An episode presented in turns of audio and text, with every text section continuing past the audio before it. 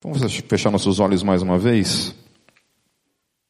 Deus Santo, nós, mais do que nunca, Pai, num, vivendo dentro de uma cultura, de uma realidade, Deus, onde as pessoas estão apenas buscando os seus próprios interesses, sem nenhuma, nenhum voltar para o outro, Senhor, onde apenas a vontade é o que importa, Deus, em especial a realização, Deus, dos dos desejos da carne, Senhor. É um desafio mais do que nunca, Pai. Nós temos uma vida aonde o nosso dom, o nosso chamado para com o nosso próximo, Deus, esteja de fato, Senhor, sendo vivenciado pela tua igreja. Portanto, Senhor, nós colocamos tudo que será falado nessa noite, nesse lugar, que o teu Espírito esteja falando nossos corações, Deus, em especial revelando, falando ao nosso coração, ah, qual dentre todos esses dons, é aquele dom que o Senhor deu a cada um de nós para ser exercido no teu reino. É o que eu oro peço em nome de Jesus. Amém. Eu vou falar, tentar falar de uma forma que não que não precise eu falar dar continuidade a isso no domingo que vem. Que não seja necessário eu falar disso também no domingo que vem, mas vamos tentar dar uma corrida aqui. Mas como é 30 dons, e eu pretendo falar de cada um, não de modo exaustivo, mas apenas dando uma pincelada de modo geral para que você saiba do que, que se trata. Ok? Tem bastante coisa interessante que eu estive dando uma olhada essa semana, e em especial em alguns dons aqui que foram bem, assim, iluminadores, porque fazia muito tempo que eu não lidava com os dons e foi bem legal. Eu acabei pegando um outro livro também como base para orientação nesse aspecto. Então foi bem interessante. Amém? Então são 30 dons. Começando então, antes de falar sobre os dons, eu quero falar sobre quatro sobre algumas considerações. Eu coloquei quatro considerações, mas são somente três, né? É, eu coloquei quatro, mas são somente três. É, eu não sei que eu estava com quatro na cabeça aqui. A primeira consideração é que não há uma lista exaustiva de dons no Novo Testamento. Cada lista acrescenta algo a outra. Então, todas as listas de dons que aparecem no Novo Testamento, nenhuma delas é exaustiva ou completa, ok? Elas vão se completando. Uma fala sobre cinco, outra fala lá sobre uns seis, sete dons, a outra fala um pouco mais outros dons. Então, a segunda consideração é que se entendermos que essas listas não são exaustivas, concluiremos que os dons podem ser mais numerosos do que aqueles que o Novo Testamento apresenta. De qualquer maneira, porém, todos os dons, estejam eles descritos ou não no Novo Testamento, tem que basicamente fazer sentido com o espírito geral das Escrituras. Então, por que é necessário falar sobre essas considerações? Porque eu conheço gente que é sensacionista, e, portanto, sensacionista é a pessoa que não, não crê que alguns desses dons são contemporâneos, ou seja, é, são exatamente para os dias de hoje. Considera alguns, porém não todos, ok? Porém, tem gente também que, apesar de considerar que todos esses dons são para os dias de hoje, acredito que somente os dons que estão descritos na Bíblia é que são válidos e que, portanto, qualquer outro tipo de dom que não se encaixe naquele que a Bíblia está revelando, não, não é, portanto, bíblico e a gente tem que necessariamente rejeitar. Tá certo? Então a gente tem uma ala xiita, né, da, dos, dos evangélicos aí, tem uma galera que é impressionante, cara. Os caras vêm e falam que não pode dançar no culto, né? Não pode, tem que ser aquela coisa assim, bem congregacional mesmo, bem tradicional, não pode bater palmas, não pode sorrir, que sorrir é, é coisa da carne, você não pode é, andar vestidinho, bem cheirosinho, é uma coisa do satanás, eu não entendo, sabe, essas pessoas. Eu falo de satanás porque para mim é legalismo, e legalismo para mim está fora, fora do evangelho. Amém? É, a terceira consideração que é interessante é que todos os dons são carismas, mesmo os menos aclamados pela teologia carismática. Então, tem uma tendência a dar evidência para alguns dons, como dons espirituais e outros dons, por não estarem nesse, nesse tipo de evidência carismática, a gente não considera como uma coisa, talvez, né, sei lá, importante, alguma coisa desse tipo. Então, por exemplo, né, nas igrejas pentecostais tendem a supervalorizar dons como o dom de línguas, como o dom de profecia, acima de outros dons. Certo? Então, existe uma, uma, uma, dificuldade em relação a isso. Então, o que eu vou tratar nessa noite, não. Todos os dons que eu vou falar, todos sem exceção, sem exceção, têm, sem exceção, têm a sua devida importância. Amém? É, olha, eu já estou falando em línguas, nem comecei ainda o negócio. Então, vamos lá. Está meio alemão o negócio. Então, o primeiro dom que eu quero tratar nessa noite é o dom de contribuir. Esse é o dom mais importante do momento. Em contradição ao que eu acabei de falar. Em Romanos 12, 80, será que é esse mesmo versículo? Ô, oh, cara, eu acho que. Acho que não tem o versículo 80, deve ser o versículo 8. Confiram aí para mim. Não, deve ser 8, cara. Não pode ser o versículo 80, não é o Salmo 150, é isso? Salmo, Salmo 119? É, versículo 8, desculpa. Na hora de digitar ali, sei lá. Kátia deve ter me chamado alguma coisa e me tirou a atenção. Então, o dom, vamos lá. O dom de contribuir, também chamado de dom de, de, de distribuição dos bens. Olha. Dom de repartir. Dom da generosidade. Aleluia. Um exemplo excelente desse tipo de dom, que não tem status carismático entre nós, é o dom de contribuição. Certo? Porque geralmente o dom de contribuição, ele é feito no secreto. É muito legal quando alguém vem e faz algum tipo de doação para a gente assim, né, e de, um modo, de um modo expressivo, e fala assim, olha, não, não quero que divulgue meu nome, isso daqui é para abençoar a igreja, mas não é para para tornar o meu nome conhecido, ok? Então, geralmente, isso é feito no, no, secreto, no oculto. Mas tem gente que tem esse dom, o dom da contribuição. Não tem problema em colocar a mão no bolso e, dar dinheiro para os outros, ou ajudar as, aos outros, ok? Tem essa disposição natural que vem desse dom, então, da parte de Deus. O outro dom é o dom de governo, que novamente Romanos 12, 8 está errado ali o que preside, preside então com cuidado. Então, o dom de presidir é o também conhecido como dom de liderança, ou dom de governo, como está ali. Então, dom de governo, dom de presidir, o dom de liderança é o mesmo dom. Quem governa deve governar em cima de cada situação, ser interessado, não afrouxar nos padrões de controle, estar sempre à frente tocando as coisas com garra. Tais pessoas dizem: vamos, ânimo, tem que fazer, faça logo, vamos lá, não faça com é, ineficiência. Esse irmão ou irmã é do tipo que cobra, está vigilante, empurra os irmãos à ação eficiente e comprometida. Então eu tenho várias pessoas que são assim na minha vida. Gente que chega para mim quando a gente está desanimando, não, vamos lá, vamos em frente, me encoraja pega pela mão, realmente levanta o irmão. Conhece gente assim? Que é assim, que consegue mesmo te levantar? Certo? E esse fatalmente tem o dom de governo ou dom de liderança. Estar na frente, ser líder é uma dificuldade. É. Você quer, quer ver se você tem liderança, é saber se você tem dom de perseverança. É uma dessas coisas. É. Então, um dos papéis do líder, do dom, é isso, é o encorajamento, é levantar aqueles que estão debaixo do, da sua liderança para se levantar. Né? Vamos aí, galera, vamos se levantar, vamos lutar em nome de Jesus. O próximo dom é o dom do socorro. 1 Coríntios 12, 28. E a uns pôs Deus na igreja, então um dos dons é o dom de socorro. Eu não vou ficar lendo os versículos bíblicos aqui. Dom de assistência, também conhecido. Aqueles que possuem tal dom geralmente investem sua vida na perspectiva de serviço aos cristãos em dificuldades.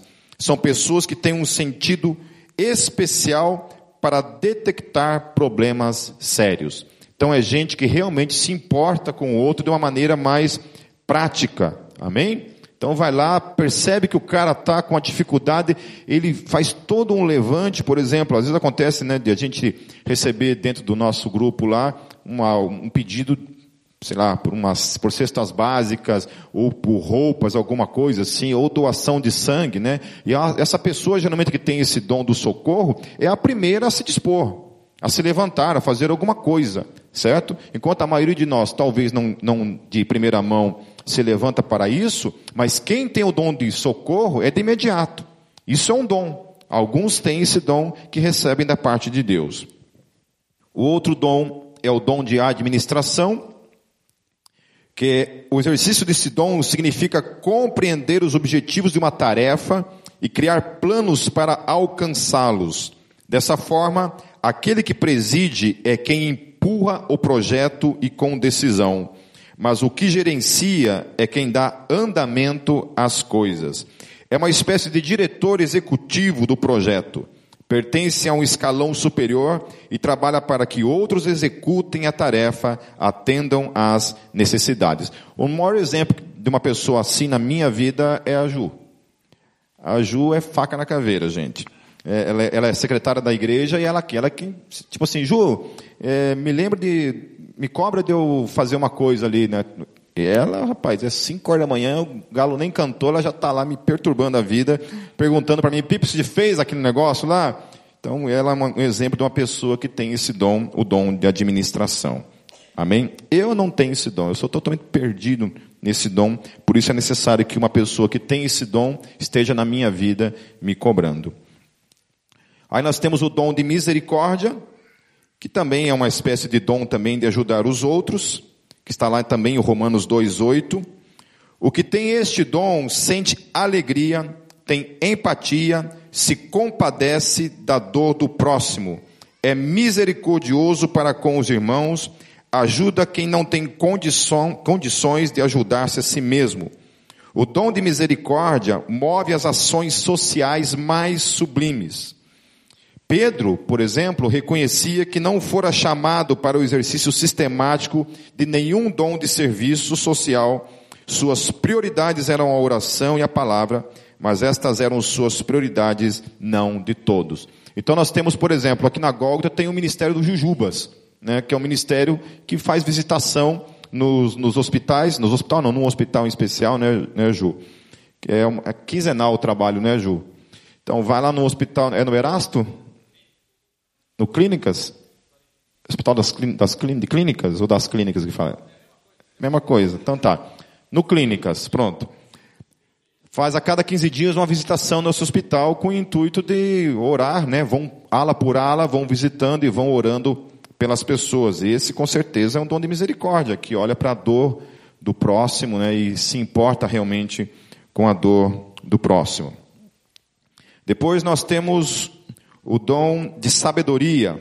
Aí, dentro desse dom da sabedoria, tem um, um dos dons é o dom de apologista, ou simplesmente o dom de ter uma palavra prudente, a fim de resolver questões controvertidas.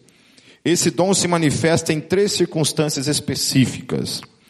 Então, diante de situações de dificuldades, quando uma pessoa está em dificuldades e precisa de uma orientação, geralmente uma pessoa que tem o dom de sabedoria é a pessoa que você vai procurar. Né?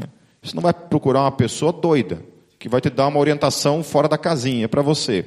Certo? Geralmente você vai, dentro do convívio como igreja, você percebe, você sabe as pessoas que têm sabedoria ao lidar com essa questão da, da orientação. Amém? Então, em questões de divisões dentro da igreja, geralmente é a pessoa que vai procurar solução, ao invés de tacar mais fogo na fogueira, né? Tacar mais lenha na fogueira, ao invés de fogo, obviamente, né? Tacar mais lenha na fogueira, certo? Então tem gente que é assim, que tem essa sabedoria de apaziguar as coisas. É, tem gente que não, que vai, meu filho, aí já joga gasolina, joga querosene, já é o que tiver de material para que a coisa se acender mais ainda. Ok? Glória a Deus, né? E a terceira é, manifesta-se antes de mais nada, então, nas atitudes. Suas atitudes são atitudes sábias. Amém? Hoje em dia, é uma, é para mim, é uma dificuldade essa questão do dono de sabedoria, porque ela pode ser confundida com pacificação extrema. Então, não necessariamente uma pessoa, principalmente nessa questão do terceiro ponto aqui, porque nas atitudes delas se demonstram é, sabedoria, a gente não poderia então encaixar nesse perfil é, a vida de, de Bonhoeffer, que foi um alemão, um pastor lá na, na Alemanha, na época da, da Segunda Guerra, que ele simplesmente se dispôs a matar Hitler. Ele se dispôs realmente. E, e ele é um cara, assim, é, muito conhecido hoje, né? Escreveu vários livros de teologia que nos influenciam até os dias de hoje. E ele foi um dos caras que se dispôs a matar Hitler. Né? Então, para alguns cristãos, olham para isso como um absurdo. Não tem como. Não, né? Como pode um cristão, diante de se dispor a isso, né? matar Hitler? Né? E ele foi realmente, ele se dispôs e foi. Foi para isso. O problema é que ele foi preso, descobriram, não sei de que maneira, mas ele acabou sendo preso e ele foi morto por causa disso. É, o Francis Schaeffer, no, no, livro, se não me engano, eu não lembro se foi Manifesto Cristão, ou em qual livro, se foi A Igreja Diante do Mundo que Observa, é um desses dois livros, o Francis Schaeffer, ele fala a respeito disso, que há situações, e ele fala a respeito dessa questão de Hitler também, e ele fala que não tinha outra solução. Ele, é bem interessante esse livro porque ele trabalha com essa questão polêmica né, do cristão nos dias de hoje, ter que lidar com essas questões do pacifismo, né? Até hoje mesmo eu estava respondendo a um rapaz lá que, que me, me perguntou o que, que eu achava desse, desse, dessa frase bandido bom é bandido morto, né? Querendo meio que sugerir que eu, que eu creio nisso ou que eu um dia falei esse tipo de coisa. Né? Até gostaria de falar isso bem claro aqui de púlpito para vocês, que eu nunca falei isso na minha, da, isso nunca saiu da minha boca. Eu, eu sofri na minha vida uma experiência de ter um pai assassinado com cinco tiros. Passei por essa experiência de ter um pai assassinado por cinco tiros. E nunca na minha vida, nunca, eu desejei que a pessoa que fez isso morresse. Nunca eu desejei isso. Ok? Com isso, eu não estou dizendo que se eu estivesse lá naquele momento, com uma arma, e para defender o meu pai, eu tivesse metido bala em todos eles, eu não teria feito isso. Eu teria feito isso com toda a certeza do mundo. Teria metido bala em todo mundo. Entenderam? Que existe uma diferença. E a Bíblia, a Bíblia fala a respeito da autodefesa, que nesse caso eu tenho o direito bíblico de fazê-lo. Diante dessa situação em específico. Amanheceu o dia, passou o dia, eu não posso mais ir atrás de ninguém procurando vingança. Somente naquele momento, no momento em que eu estou sofrendo, aquele momento eu tenho, eu posso fazê-lo. Passou daquele momento, já aconteceu de ser morto alguém, alguém já morrer, passou daquele momento, no outro dia eu não posso mais ir atrás do assassino e procurar algum tipo de vingança ou justiça. OK? Então, está aqui um cara que nunca desejou. Pelo contrário, orei pela vida daquela pessoa, dizendo diante de Deus que eu perdoava aquela pessoa. E, na verdade, eu nem fui atrás disso, eu nem quis saber quem era, porque sabendo ou não sabendo, não ia fazer diferença alguma, uma vez que meu pai já havia sido assassinado. Estão entendendo que existe uma diferença? Existe uma diferença, entendeu? Que a gente não a gente nunca, eu nunca disse isso e, e, penso que nem a gente nunca deve dizer esse tipo de coisa, ok? Jamais você como cristão deve dizer que bandido bom é bandido morto. Como cristão nós devemos dizer bandido bom é bandido que que muda a sua vida, se arrepende dos seus crimes e muda a sua vida em nome de Jesus. Obviamente que isso não é a mesma coisa que dizer que diante de uma situação específica específica em que está a minha vida, a vida da minha esposa, a vida do meu filho, a vida de alguém que eu amo em risco real, verdadeiro, eu não possa me defender. Amém? Com isso, não estou concluindo que aquele bandido bom é um bandido morto. Estou concluindo que, diante de uma situação que é ou morre ou mata, não se tem o que fazer, meus queridos. E não venhamos com hipocrisia. Amém? Ninguém vai dar florzinha, né? Hoje a minha discussão com esse rapaz foi porque ele falou para mim assim que esse tipo de coisa se resolve com, com educação. Deixa eu dizer uma coisa para vocês em relação a isso, o que eu penso em relação a isso.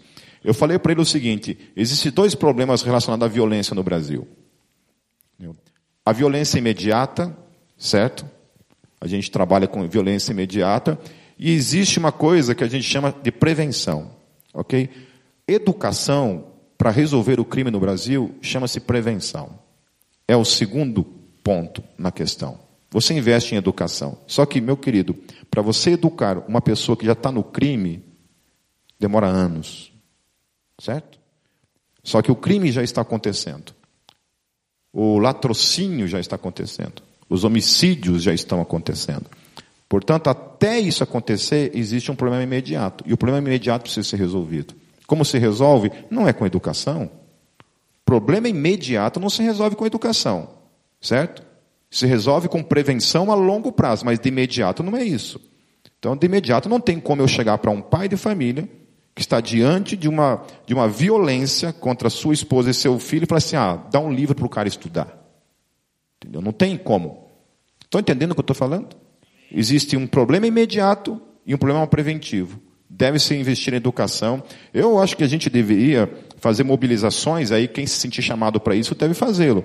Deveria existir, a igreja deveria estar, em nome de Jesus, nas favelas, pegando essas crianças e investindo na vida dessas crianças, como existem muitos projetos sendo feitos. Esses dias eu fui numa, num projeto muito legal, eu não, não me recordo o nome, que foi um, um, um casal de suíços vieram para o Brasil, dentro de uma favela, começaram um trabalho social de assim, é de manhã à tarde, não sei se é de noite também, sei que foram nesses dois períodos que eu acabei é, ministrando na vida daquelas crianças ali. E é isso, eles pegam assim, a criança estuda de tarde, então ela vai de manhã para lá, então eles têm, eles têm vários tipos de, de ensinos e recreações ali, esporte e outras coisas mais, e quem estuda de manhã vai na parte da tarde. Então, para que a criança não fique solta durante o dia, se envolvendo com o tráfico, se envolvendo com o crime. Achei isso fantástico.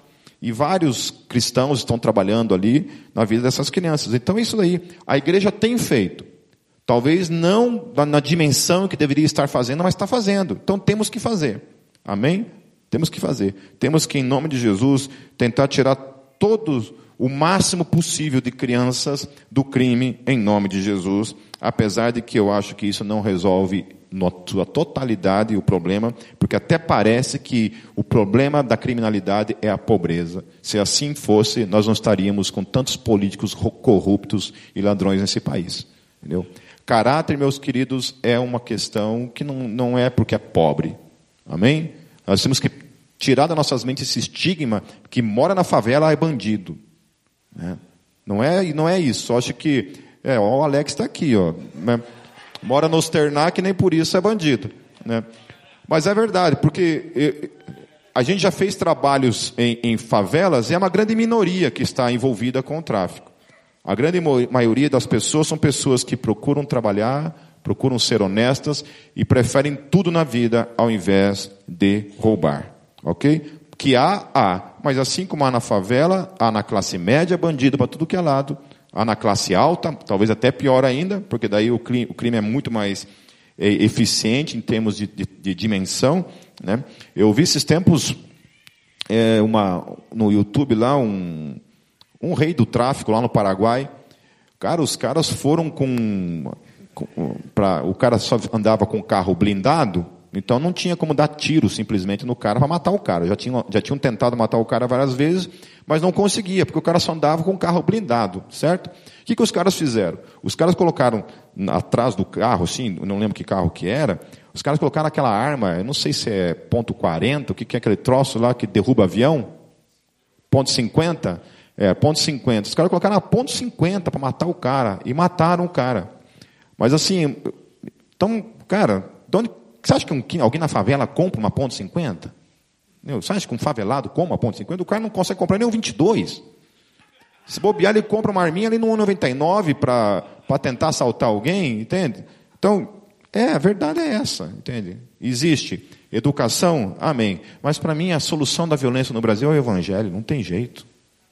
É o Evangelho, meus queridos. É a pregação do Evangelho. É mudar nossos corações, nossas mentes, em nome de Jesus. Amém? Metanoia. Então, o dom de conhecimento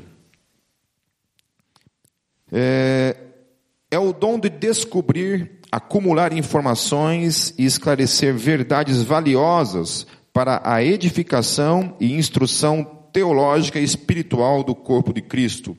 É o dom dos teólogos e dos pensadores realmente piedo, do, do, dos pensadores realmente piedosos. São pessoas cuja vida é verdadeiro poço de riquezas, acervo de sabedoria que borbulha na alma de uma forma extraordinária. Amém? Então, dom de conhecimento, você sabe quem é pelo número de leituras que ele faz de livros mensais, a busca incansável de conhecimento, conhecimento. Essa pessoa fatalmente tem, com certeza, esse tipo de dom. O outro dom é o dom da fé, ou dom de fé. É a fé que é uma, fé, é uma fé que vem como um dom especial no corpo de Cristo, a fim de que vejamos a possibilidade do impossível, a visibilidade do invisível e a exebilidade do inexequível. Nossa Senhora, nem eu sei o que significa essas palavras aqui. Os que possuem tal dom são responsáveis por ver além. Amém? Pessoas que, se, que olham para a dificuldade é, a gente teve gente que tem até hoje, né? Eu espero que não esteja aqui hoje para eu estar falando. Mas tem gente que é assim, cara. Você fala assim, o cara já chega, não vai dar certo. Não vai dar certo de jeito nenhum. Entende? Eu tive uma pessoa que falava assim o tempo todo. Você falava assim, não, vamos fazer isso. Não, não vai dar certo. Entendeu? Aí você fazia uma outra coisa, não vai dar certo. Não vai dar certo. Então, óbvio que essa pessoa tem tudo menos fé. Entendeu? Alguma coisa faltou, menos fé. Já tem gente que não, cara. Né? Que olha assim, você não enxerga nada e o cara vem e fala assim: não, é possível, a gente consegue, vamos lá, vamos encarar isso, vamos enfrentar isso em nome de Jesus. Amém? Nós precisamos, de mais do que nunca, que o Espírito Santo derrame sobre nossas vidas pessoas com esse dom. Amém? Aí o dom de cura, o dom que serve de instrumento para a cura de doenças ou enfermidades. Tais pessoas são instrumentos de Deus para orar com os doentes. Elas têm um dom que vai além da fé daqueles pelos quais oram. Amém? É gente que ora pelos doentes, nem todos aqueles que eles oram, obviamente, ficam necessariamente curados, mas na, maioria, na maior parte das vezes eles oram e as coisas realmente acontecem. Recebe da parte de Deus esse dom que é o dom da cura. Com isso, lembra quando eu falei domingo passado que todo dom tem um dom é, específico, mas também remete o dom universal? Amém? Isso significa que somente quem tem o dom da cura deve orar pelos doentes? Não, todos nós devemos orar. Mas tem a pessoa que recebe esse dom de cura, especificamente, essa pessoa, geralmente, quando ela ora pelos outros, a cura acontece. Eu já orei por pessoas que foram curadas. Né? Em casa mesmo, uma vez, a, a Kátia, eh, diante de um, de um acidente lá, com uma panela, uma panela com polenta quente, caiu. No... Pô. A polenta quente. É ela estava fazendo uma, uma, uma, panela lá de, né, de, Até me perdi o que estava falando aqui, nem lembro mais o que eu estava falando. Ele estava fazendo a polenta quente, e aí, eu não sei como lá, a panela virou em cima do braço dela, e ela começou a gritar na hora. E você sabe que polenta, quando está quente, está quente de verdade. Né? E que o troço para esfriar, né? não é assim. E na hora ela começou a gritar, o braço dela inteiro já ficou vermelho assim, todo vermelho, ela gritando, gritando dentro de casa. E eu corri até ela, e na hora que eu corri até ela, eu já coloquei a mão sobre o braço dela e comecei a orar. E falei, Deus, né? não lembro a oração específica, mas orando para que Deus agisse. E no ato, meus queridos, no ato, a mão dela na hora foi ficando na cor natural. Na hora. E a dor simplesmente parou de imediato. E ela está ali como testemunha para confirmar isso depois para você. Se você falar que é mentira, amanhã depois nós conversamos. Né? Amém? Então, assim, em outras ocasiões em que eu orei por pessoas, eu, eu, eu de fato não tenho esse dom. Eu não acho que eu tenho o dom de cura. Mas eu já orei por pessoas e eu vi manifestar-se cura por meio disso. Eu não conheço, eu particularmente não conheço nenhuma pessoa que tenha o dom de cura. Eu não conheço ninguém. Se tiver alguém aqui na Gólgota que tem esse dom, depois me procure, que eu vou ligar várias vezes para você. Eu preciso bastante. É, uma coisa interessante é que, pensando nessa questão do dom de cura, a gente tem que pensar que, biblicamente, ainda que uma pessoa tenha o dom de cura, ore por pessoas e pessoas são curadas, não necessariamente significa, portanto, que essa pessoa não fica doente. Ok? Mesmo uma pessoa que possa ter o dom de orar pelos outros e os outros serem curados, às vezes ela ora por ela mesma e ela não é curada. Então nós temos exemplos bíblicos disso acontecendo a própria vida de Timóteo e outros também que receberam, e nem por isso a própria vida deles era, quando passavam por um tipo de doença, eles eram curados. Paulo orou várias vezes por pessoas e pessoas eram curadas. Né? Houve ocasiões em que ele orou e ninguém foi curado. Amém? Então, além da pessoa não estar isenta dela mesma ficar doente, não necessariamente toda pessoa por quem ela orar também será curada. O dom de operar milagres. O dom de operar milagres é servir de instrumento para Deus realizar coisas maravilhosas. Elas podem ser de, de tipos diferentes. É, por exemplo, lá em Atos 19, 11 a 12, Lucas diz que Deus, pelas mãos de Paulo, fazia prodígios extraordinários Milagres fantásticos a ponto de os próprios demônios se retirarem de suas vítimas pela simples presença do apóstolo e pela aproximação de objetos de seu uso pessoal serem as enfermidades sanadas. Então, operar milagres é uma coisa assim muito complexa, né? Existem vários tipos. Uma coisa que eu acho interessante assim para mim e um desafio entender é essa questão mística da Bíblia, né? Que muita gente assim tem uma certa aversão pelas questões místicas e a, praticidade, de, alguma forma, de um tipo de misticismo dentro da igreja primitiva. Uma das coisas é essa. Por exemplo, sei lá, alguém pegar uma, uma camiseta minha, levar no hospital e a pessoa tocar na minha camiseta, a pessoa ser curada por meio disso. Né? Se você fizer uma coisa dessa né, em algumas igrejas nos dias de hoje, cara, primeiro que não faz. E se fizer, entende isso como uma questão, talvez, de idolatria, de algo desse tipo. Porém, a igreja primitiva fazia e não tinha nenhum problema na realização disso. O que eu acho que é uma coisa que a gente tem que ter bem clara na mente, que o livro de Atos não serve para ser um livro na criação de doutrinas. Amém? Então, o que eu quero dizer com isso? Que não é porque Paulo fez isso, que a gente que foram pegas é, peças de roupa dele levadas até os doentes, e esses doentes foram curados, que a gente vai criar isso uma doutrina. Então vai ter lá um armário com peças de roupa do, do apóstolo Pipe, certo? Ungidas, e aí alguém está doente, você pega uma pecinha de roupa, corre na casa do cara e leva uma peça de roupa minha para curar o cara. Isso é criar, fazer disso uma doutrina. Mas eu estou dizendo que eu não entendo, entende? As formas como Deus age. Né? Não quero criar disso uma doutrina, mas também a gente sabe que isso acontece. Amém? Então, o dom de operar milagres. Algumas coisas eu não estou falando aqui, porque é muita coisa para falar, eu mando amanhã no grupo lá do Face todo o esboço especificando um pouco mais acerca de cada um. Se alguém que está aqui nessa noite que não faz parte da comunidade Gólgota, depois me procure, eu posso também enviar para vocês. Aí o dom de discernimentos de espíritos significa saber se certas doutrinas, olha que interessante isso, porque quando se fala de, de discernimento de espírito, é uma outra concepção que muitas vezes se tem dentro da igreja.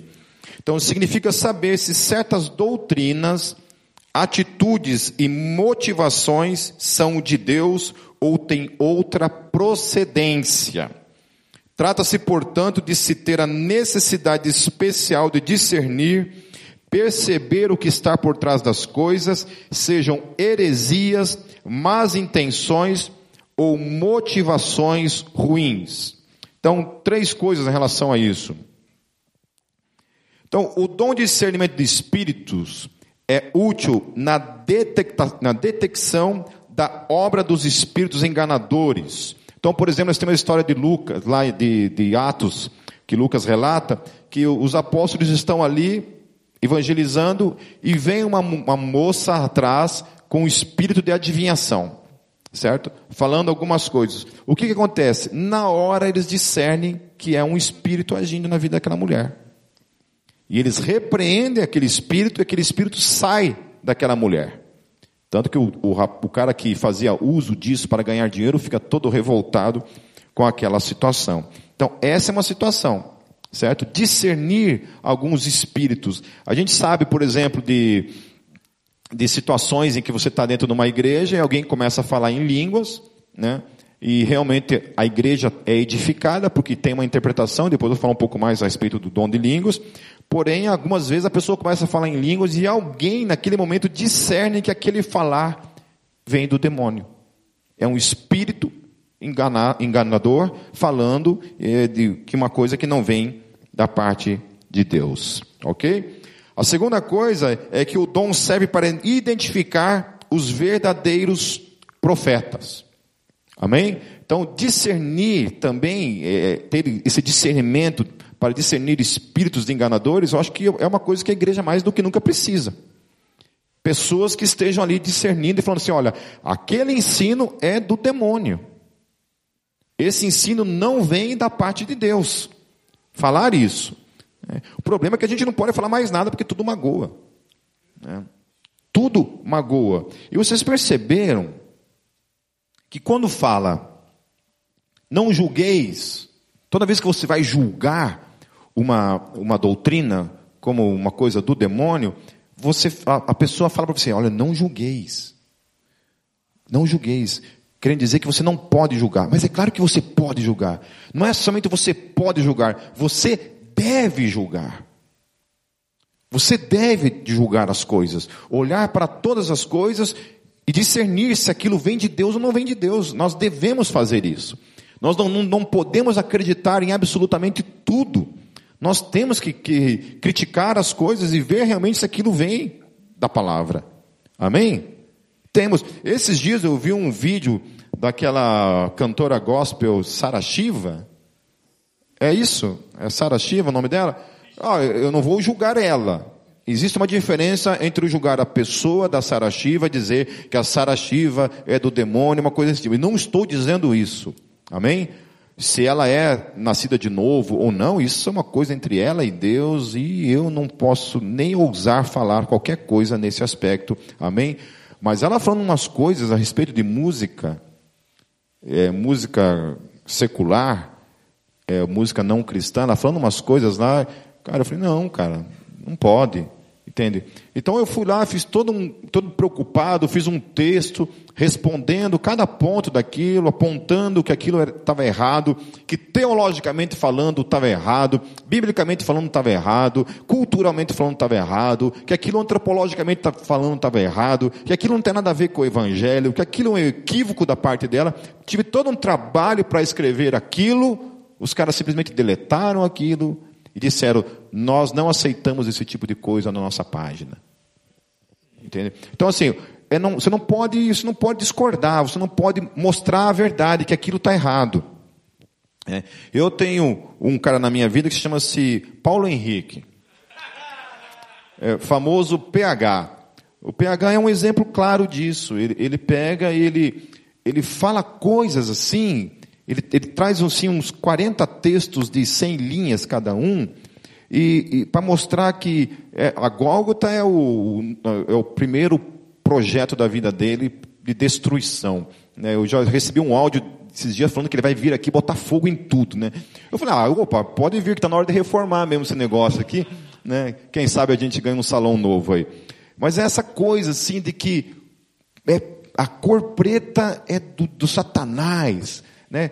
Umas coisas assim, daí eu vou lá, respondo ele, tenho todo o trabalho, educação de responder ele, e aí ele simplesmente vem e coloca tudo de volta, os mesmos textos. Assim, cara, mas acabei de te responder. Você nem leu o que eu escrevi. Entende? Então é assim, tem gente então que você não pode criticar e tem gente que não escuta simplesmente isso. Mas aí, independente disso, a vida daquele que tem discernimento de espíritos tem que estar atento a tudo. Amém? Até mesmo aquilo que eu falo. Você tem todo o direito, meu querido, de discordar de mim, me apresentar biblicamente que eu estou errado. Não tem nenhum problema em sentar com você e mostrar o quanto você está errado em relação a isso. Uma outra coisa também do discernimento de espíritos serve para identificar, por exemplo, um comportamento errado, ainda que possa parecer bíblico. Então tem um exemplo lá de Paulo com relação a Pedro. O que acontecia com, com Pedro? Pedro, quando ele estava entre os gentios, ele se comportava como um gentil, ele falava como um gentil. Quando Pedro estava entre os judeus, ele não se relacionava com os gentios, falava como um judeu, se comportava como um judeu. Diante disso, Paulo discerne o comportamento dele, chega até ele, então, o exorta na frente de todo mundo. Então, discernimento de espíritos. Ok? Entenderam essa parte? Agora, o polêmico dom de línguas, sem zoação. O polêmico dom de línguas, ou então variedade de línguas. Lá em 1 Coríntios 12, 10 fala sobre variedade de línguas. Então, assim, esse, esse estudo que eu fiz assim em cima desse dom, não é um estudo exaustivo, como eu já falei no começo. Eu ainda quero fazer um estudo mais aprofundado acerca disso e um dia passar para vocês então hoje não é uma coisa exaustiva, mas apenas em cima de, dessa proposta, ok? O Novo Testamento ensina que essas línguas podem ser compreensíveis ou não. No texto de Atos 2:11, parece que o fenômeno das línguas foi compreensível, porque pessoas de 17 nações presentes no Pentecostes ouviam os 120 falar em sua própria língua materna acerca das grandezas de Deus. Apesar de as línguas poderem ser compreensíveis, isso não significa que também não possam ser ininteligíveis, ou seja, as, em certas situações não ser compreensível simplesmente. Parece que na maioria dos casos elas não são compreensíveis, na maioria das vezes. Digo isso em função do que Paulo diz a respeito da, dessa in, inteligibilidade das línguas, caso não haja quem as interprete. Ok? Então, há situações, como foi em Atos 2, em que eles falaram em línguas e todas aquelas 17 nações entenderam o que eles estavam falando. Ok? Mas há situações que Paulo também descreve em que você fala e ninguém simplesmente entende. Quem profetiza, em 1 Coríntios 14, 5b e 6a, quem profetiza é superior ao que fala em outras línguas, salvo se as interpretar para que a igreja receba edificação. Agora, porém, irmãos, se eu for ter convosco falando em outras línguas, em que vos aproveitarei? Então, Paulo começa a colocar aqui um limite para essa questão do dom de línguas. O fato de não ser compreensível as línguas é afirmado ainda por Paulo através das metáforas que ele usa em associação com o dom de línguas em um outro momento em que ele fala que se você não tem interpretação, aquela língua vai ser como um, um tipo um sino que simplesmente faz barulho, mas ninguém consegue compreender. Uma coisa que eu achei interessante relacionado ao dom de línguas Oh, mas não vão embora não que eu vou batizar vocês no final aqui. Ó. Olha o que, que Paulo fala. Pois quem fala em língua não fala a homens senão a Deus. Ponto. Amém? Então o dom de línguas era para falar para quem? Para Deus. Vocês entenderam essa parte? Quem fala em línguas fala para Deus. Amém? Então não existe, volto a falar, não existe esse negócio de eu falar em línguas e essa, isso que eu estou falando ser interpretado para você. Amém? Falar em línguas é uma coisa voltada para Deus. Ainda que seja para edificação da igreja, é voltada para Deus e amém. Então, pois quem fala em, em outra língua não fala a Deus, aos, aos homens, senão a Deus, visto que ninguém o entende. Olha o que Paulo está falando. Ninguém o entende. E em espírito fala o que? Mistérios. Então, é um mistério. É um mistério. O que fala em outra língua, a si mesmo se edifica. Mas o que profetiza, então, edifica a igreja. Porque se eu orar em outra língua, o meu espírito ora de fato. Mas a minha mente fica infrutífera. Olha o que Paulo está falando, então, queridos que existe a possibilidade de orar numa língua a qual eu não compreendo, eu mesmo, por exemplo, posso falar em línguas sem ter necessariamente o dom de interpretá-la. Amém? Mas ora em mistério. Então eu conheço muita gente que fala em línguas, ora em mistério, não tem interpretação, mas sente que quando ora naquela língua, algo acontece dentro de, de si. Porque é o espírito dele quem está orando para Deus. Por que, que Deus deu esse dom? Não sei. Pergunto para ele. Entende? Se serviu para a primeira igreja, para a igreja primitiva, por que não serve para os dias de hoje? Aí os sensacionistas têm que resolver essa questão. Para mim não é um problema, entende? Existe uma ordem, como deve acontecer, mas eu não acho que precisa necessariamente eliminar uma coisa se ela tem um papel. Amém? Então, o dom de interpretação. Eu já vou falar porque eu quero falar um pouco mais sobre essa questão de língua e o dom de interpretação seria, é legal por causa disso. É o dom da, de, de interpretar o dizer místico da alma, que se expressa então em línguas. Lembra que eu falei sobre a questão mística, né? Então, o dom de línguas é um, uma dessas é, materializações dessa, desse místico no espírito. É, ok. 1 Coríntios capítulo 14, versos 14 a 15 diz assim: Porque se eu orar em língua, o meu espírito ora. Sim, mas o seu entendimento fica infrutífero. Que fazer, pois? Orarei com o espírito, mas também orarei com entendimento. Cantarei com o espírito, mas também cantarei com o entendimento. Então, o que que a, a, o dom de interpretação ele se utiliza nessa questão das línguas? Olha que interessante. Todas as vezes, preste bem atenção nisso, em que alguém estiver falando em línguas e alguém estiver interpretando o que essa pessoa está falando, tem duas coisas acontecendo aqui, que você tem que prestar atenção se isso realmente é um dom de línguas ou não. Primeira coisa, essa pessoa está falando para quem? Para Deus, não é para você. Então, se começar a dizer, eis que vos digo, para. Para. Ok? Para. Porque o dom de línguas é para Deus. Você está interpretando para a igreja uma oração que o irmão está orando em mistério. O irmão está orando em mistério.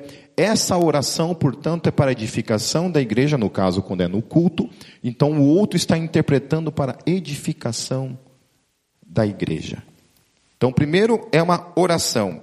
E a outra coisa que Paulo está falando aqui é que ele cantará com entendimento. Então, aquilo também pode ser uma, uma, uma oração ou um louvor. Amém? Então, concluindo, o dono da interpretação, ele tem esse discernimento.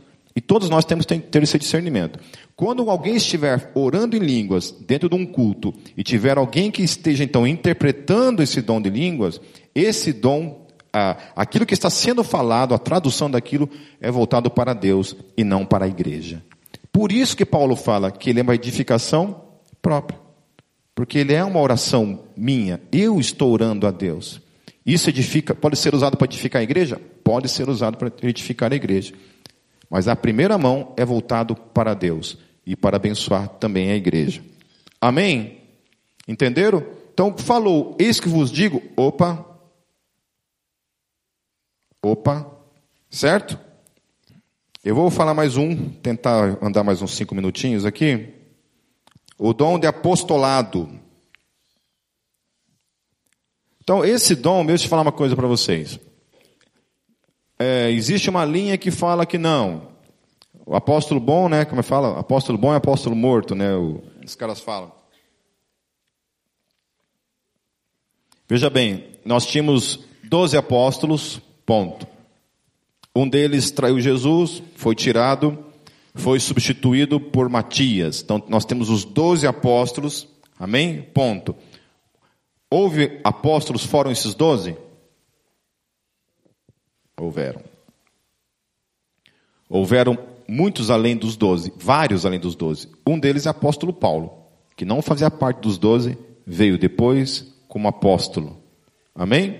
Outro cara que não fazia parte dos doze, Tiago, o irmão de Jesus, o irmão mais velho de Jesus, também não estava entre os doze e se transformou também num apóstolo. Amém? Então, apostolado desses, obviamente, dessa primeira geração que vieram, que fundamentaram a igreja, igual eles não têm e nunca mais vai existir com a autoridade que eles tiveram. Eles escreveram o Novo Testamento, eles foram testemunhas oculares da ressurreição de Jesus. Então, igual a esses, nunca mais vai existir. Porém, quando a gente está falando de dom de apóstolo, nos dias de hoje, nós estamos falando de uma outra perspectiva, e isso aqui é consenso geral de todos os teólogos. Todos os teólogos concordam com isso daqui.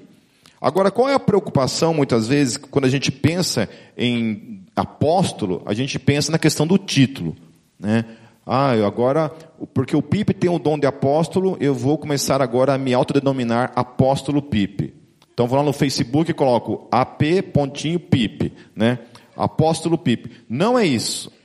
OK? Não é isso. Certo? Olha só. Num certo sentido, então esse dom passou ou morreu com os apóstolos. Então, nenhum homem de Deus, por mais santo e usado que seja, pode falar com a mesma autoridade com a qual Pedro, Paulo, Tiago, João e outros falaram. Eles tinham um comissionamento explícito dado por Jesus para falar em nome dele. Tal autoridade está hoje totalmente atrelada à Bíblia Sagrada. A palavra de Deus, enquanto revelação de Deus, está encerrada. Amém? Por isso, fazendo um parênteses aí, eu estive respondendo novamente um ateu que abordou e perguntou: por que esses 27 livros na Bíblia? Por que, que não mais os outros 140 livros apócrifos do Novo Testamento? Quem são vocês? Quem são vocês para dizerem que somente esses 27 livros aqui pode? Né? Quem são vocês? Nós, neo-ateus, estamos agora reivindicando que entre no cânon da Bíblia mais 140 livros apócrifos. Amém? Em nome de Jesus, amém? Né? É isso, né? Os caras não acreditam nem nos 27 e quer que a gente coloque mais 140 livros no Novo Testamento.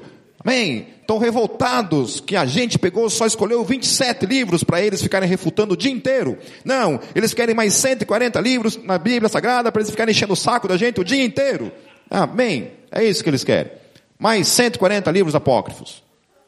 Qual que é o consenso geral, meus queridos? Isso para quem estuda apologética, é, estuda crítica textual, crítica bíblica, bíblica e tudo mais, é o seguinte, explicando rapidinho para vocês quando algum imbecil falar esse tipo de coisa para vocês. Amém? Resumindo, é, tolo, estúpido, tá tudo no mesmo, no mesmo círculo ali. Quando alguém dizer esse tipo de coisa para vocês, fala o seguinte, querido, deixa eu explicar uma coisa para vocês. Os 27 livros do Novo Testamento, arqueologicamente falando, é comprovado que todos eles foram escritos no primeiro século. Ponto. Todos eles foram escritos no primeiro século. Ponto. Amém? Ponto. Foram escritos no primeiro século. Ponto. Essa é a primeira coisa. Todos os outros 140 livros ou mais que não entraram no Novo Testamento, todos eles foram escritos no segundo século. Todos eles foram escritos no segundo século. Só existe dúvida sobre um deles, que é o Evangelho de Tomé. É o único que se tem dúvida, é o Evangelho de Tomé. E se você ler o Evangelho de Tomé, por mim, se colocar, não muda nada. Aliás, tem um monte deles que foi escrito no segundo século, que se colocarem não muda absolutamente nada. Porém, é consenso que todos eles foram escritos no segundo século. No segundo século, tinha algum apóstolo vivo? Não. Todos eles morreram onde? No primeiro século.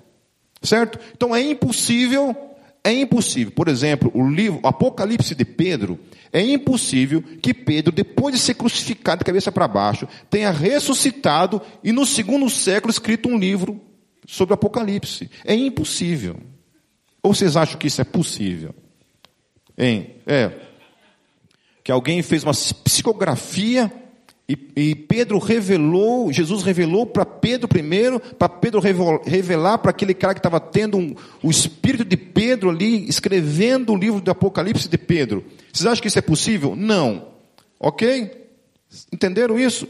Então, todos esses livros do segundo século não entraram na Bíblia. Óbvio que não entraram. Por quê? Porque não foram escritos pelos apóstolos. Por isso que a autoridade apostólica desses textos é reconhecida, porque foram os apóstolos que escreveram. Por isso nós reconhecemos esses 27 livros. Reconhecemos porque aí sim vem a segunda era dos pais da igreja, que também escreveram listas de livros inspirados, que reconheciam que esses livros sim foram escritos pelos apóstolos. Então, já no segundo século havia essas listas de livros, as quais eles reconheciam esses 27 livros. Não reconhecia o Evangelho de Judas, não reconhecia o Apocalipse de Pedro, não reconhecia o Evangelho de Tomé, não reconhecia o Evangelho de Nicodemos e outros livros do Novo Apócrifos que tem por aí. Ok? Então, assim, se eles insistirem muito nesses 140, você fala assim para eles, mas por que você não faz isso? Compre um livro, né, uma Bíblia, escreva uma Bíblia e use. Fique à vontade. Né? Fique à vontade. Amém? Você dê, você dê esse tipo de direcionamento. Entenderam? Acho que eu preciso falar mais sobre apologética aqui nos domingos, porque acho que toda semana eu recebo perguntas assim para mim, que eu acho que eu já falei várias vezes, mas eu acho que não especificamente sobre isso. E uma, das questões é essa. É, é a veracidade da Bíblia, meus queridos. Quando alguém questiona a veracidade da Bíblia, eu falo, você não sabe o que você está falando, cara. Você não conhece nada.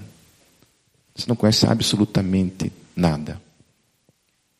Desacreditar na veracidade da Bíblia, meu querido, é só para ignorante. Gente desinformada. Entende? Porque quando você vai estudar a veracidade da Bíblia, por que a Bíblia é o que é, a palavra de Deus, não tem para onde você fugir.